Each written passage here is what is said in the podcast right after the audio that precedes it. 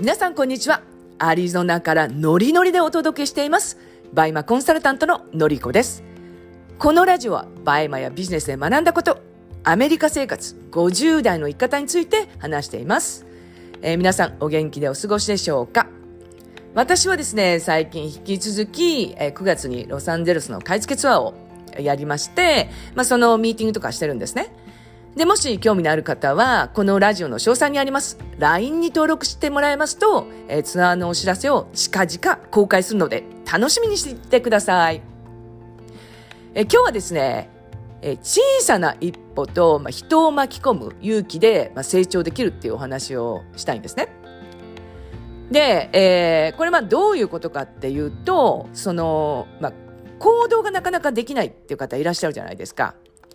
で、まず、まあそういう方っていうのは、結構言い訳をしてしまうんですよね。で、私も、そのバイマーする前っていうのは、まあなかなか行動に移せないことって多かったんですよ。で、その時って結構言い訳してましたし、で、今でも、こう、前にこう進めない時っていうのがあるんですけれど、で、そういう時っていうのは、やっぱり言い訳しちゃうんですよ。で、まあ、どんな言い訳するかっていうと、結構私の場合は、やりたくない。とかっていうのを結構言っちゃったりとか、あとはもう疲れたとか、まあ、あとそうですね、しんどいとか、まあ、だるいとか、もうついつい言いたくなっちゃうじゃないですか。うん。で、えー、そうですね、それを、まあ、言わないことが、まず、その行動するための一歩だって私は思ってるんですよ。なので、この言い訳をしないっていう、まあ、ルールをまあ決める。これすごく大事で、要するにその私が今お伝えした、もうしんどいとかだるいとか、そういう言葉を言ったら、なんか楽しみにしていたことを、まあ一日お預けをするって感じなんですよ。まあこれどういうことかっていうと、私結構その一日の仕事が終わった時に自分のなんかご褒美みたいに作ってるんですね。今日はめっちゃ仕事したなっていうと、その、私赤ワイン大好きなので、えー、夜まあ11時ぐらいから、じゃあ今日は、えー、ご褒美に赤ワイン飲もうみたいな感じで、その私のご褒美っていうのは赤ワインだったりするんですよ。で、人によっては、てかまあ私の友達っていうのは、あの、アイスクリームが大好きで、で、何かこう、達成した時っていうのはそのアイスクリームを食べるんですよ。でも、その何かこう、ルールを破ったら、そのアイスクリームをお預けするみたいな感じなんですね。なので、その皆さんの中でも、こうなんか一つ、こう、達成できたら、まあ、ご褒美を自分に与えてあげる。ですが、その、言い訳をしてしまった時とかっていうのは、そのご褒美っていうのがもらえないっていう。まあ、それで言い訳をしないという、まあ、ルールっていうのを、まあ、私は、えー、作ったりしています。で、えー、まあ、人を巻き込むっていうのがすごく大事なんですよ。で、これ、人を巻き込むって、まあ、どんなことかっていうことなんですけれど、要するに人を巻き込んじゃうと、もう逃げられなくなっちゃうっていう、そういう状態にするんですよ。これまあ極端な例なんですけれど、え例えば、まあ私とかですと、そうですね、あの何かセミナーを開催するとするじゃないですか。で、セミナーを開催するのにあたって、その、まあ、その友達とかにセミナー来てくれないかとか、あとはそのコミュニティメンバーとかに、まあ、セミナー参加してくれないですかっていう、もうすでにその方たちにお伝えしてれば、その方たち、例えば3名でも5名でも、もうすでにお伝えしていたら、もうそれは、そのもうセミナーやらなきゃいけないっていうもう状態になるじゃないですか。なので、この人を巻き込んじゃうっていうのはありなんですよね。そして、ほんの一歩の勇気を出すっていうことなんですけれど、この一歩を踏み出せないっていう方って結構いらっしゃるんですよ。それは、まあ、起きてない不安を考えてしまって、え前に進めない。で、倍まで言いますと、え外注さんの、まあ、募集外注さんは来てほしいんですけれど、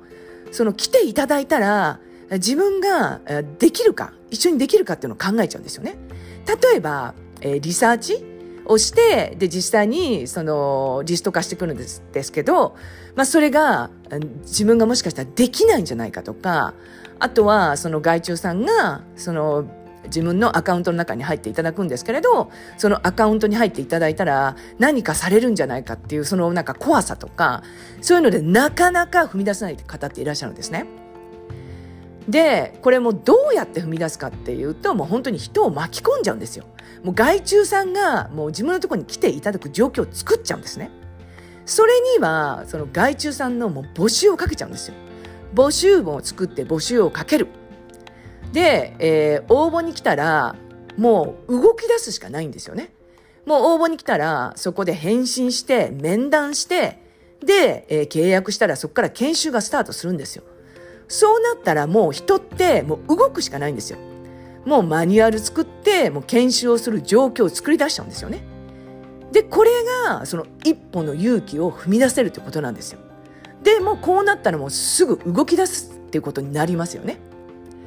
ですので、この、えー、一歩踏み出して、で、前に進むっていうので、まあ、行動できるってことなんですよ。これこそが、その外注さんを巻き込むことによって、こう前に進み出せるってことなんですね。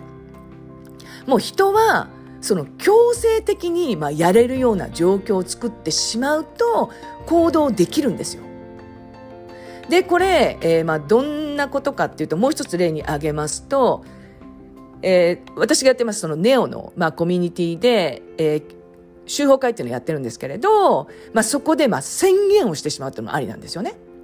まあ、来週までに、これ毎週集法会ってやってますので、来週までに何をするっていう宣言しちゃうんですよ。で、実際に、えー、いらっしゃる方が、えー、来週までにお問い合わせの担当さんの募集をかけますっていう。そしたらもう一週間やるしかないじゃないですか。これはコミュニティのメンバーを巻き込んだんですよね。巻き込んで宣言をしてしまって、なのでもやらざるを得ないってことなんですよ。ですので、やっぱ人って、やっぱりこう、どなたかに宣言したりとか、まあ、どなたかを巻き込んでしまうと、もう行動するしかない、行動せざるを得ない環境を作るっていう、もうこれめちゃくちゃ大事ですので、もし今、こう今一つ行動できてないなっていう方は、もう、あの、人を巻き込むってことをどんどんやってください。本当にもう小さな一歩が、まあ、人を巻き込む。そこで、まあ、成長できるというのがあるので、ぜひぜひ、えー、ちょっと今一つ踏み込めてないなっていう方は、えー、人を巻き込むってことをやってください。ということで今日は、えー、小さな一歩と人を巻き込む勇気で成長できるっていうお話を